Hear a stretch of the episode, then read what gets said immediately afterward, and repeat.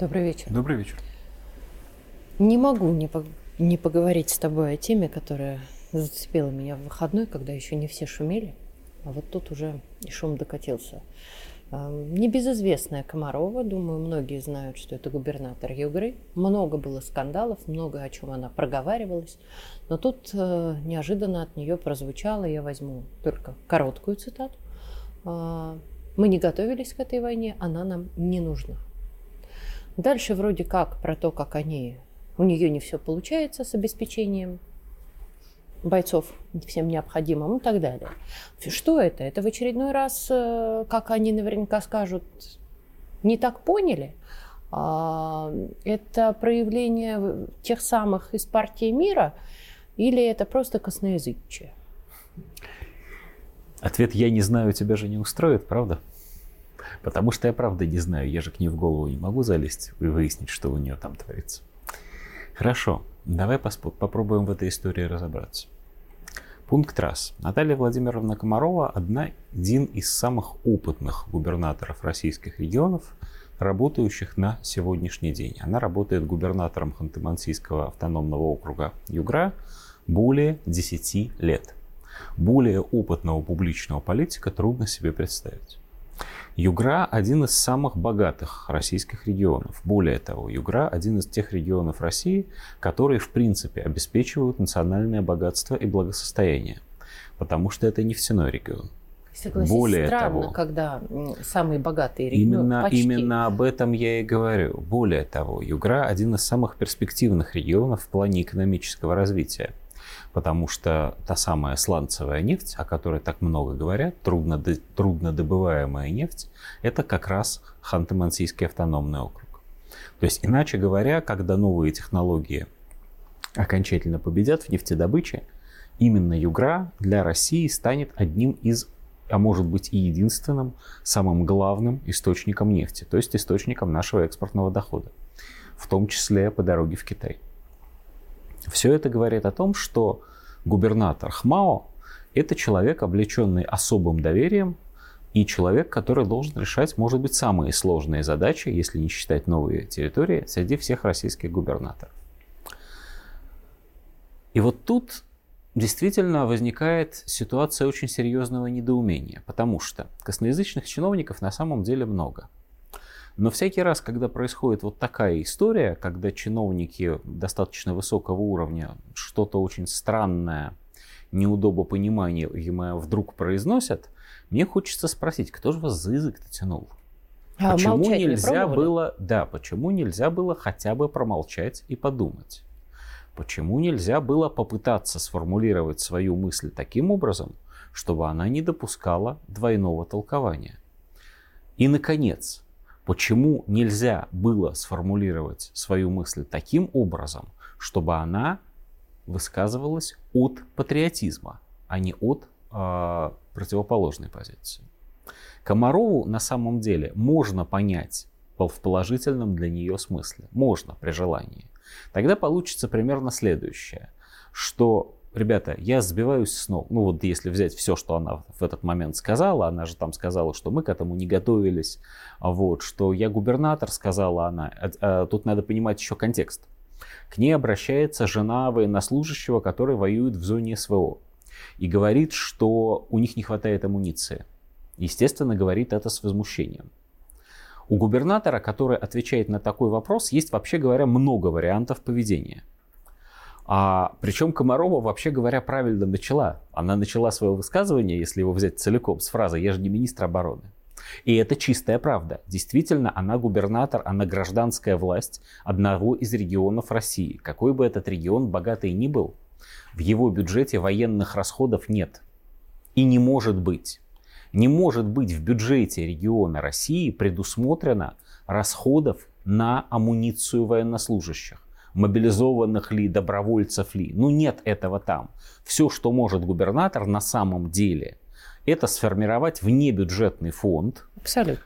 а Договориться, ну, наверное, в богатом регионе это проще. Договориться с представителями крупного бизнеса в случаях МАО, прежде всего, очевидно, нефтяного бизнеса, но, но более не того, я э, строителями, приведу пример Татарстан. Да который договорился со всеми да, своими представителями же. бизнеса и обеспечил своих не бойцов думаю, так, что, что как тебя, бы... Не думаю, что я тебя удивлю, если скажу, что и в Хмао это есть, и в Тюменской области это есть. Вот. Да и в более бедных областях дальше, тоже есть. Дальше, конечно, Конечно, человек, который задает губернатору вопрос, всего этого может не знать, имеет полное право, хотя дело губернатора и его сотрудников человека об этом информировать. Дальше губернатор может сказать, слушай, ну мы так стараемся, я с ног сбиваюсь, не все пока получается, мы поможем обязательно. И это будет правильный ответ. Да. Вместо этого Наталья Владимировна, может быть, э, действительно в ситуации ужасной усталости, мне хотелось бы в это верить. Помимо всего прочего, мы с ней лично знакомы, тоже примерно 10, нет, не 10 уж, господи, 12 лет, ужас какой. Вот. А мы с ней лично знакомы, мне не хочется думать о ней совсем плохо, правда не хочется. Вот. Но вместо того, чтобы сделать вот так, Наталья Владимировна начинает говорить, что мы к войне не готовились, и нам она была не нужна. И вот тут у меня возникает мысль, давай, предпол... ну, давай я сразу оговорюсь, я не высказываю подозрений. Я высказываю э, экспертную оценку с точки зрения того, как сегодня устроена внутренняя политика в России. Мы хорошо понимаем, что в России действует так называемая партия нормализации. Или, если угодно, партия позорного мира. Или, по-честному говоря, партия поражения. Это те люди, которые мечтают завершить СВО как можно быстрее, даже если это завершение поражением России.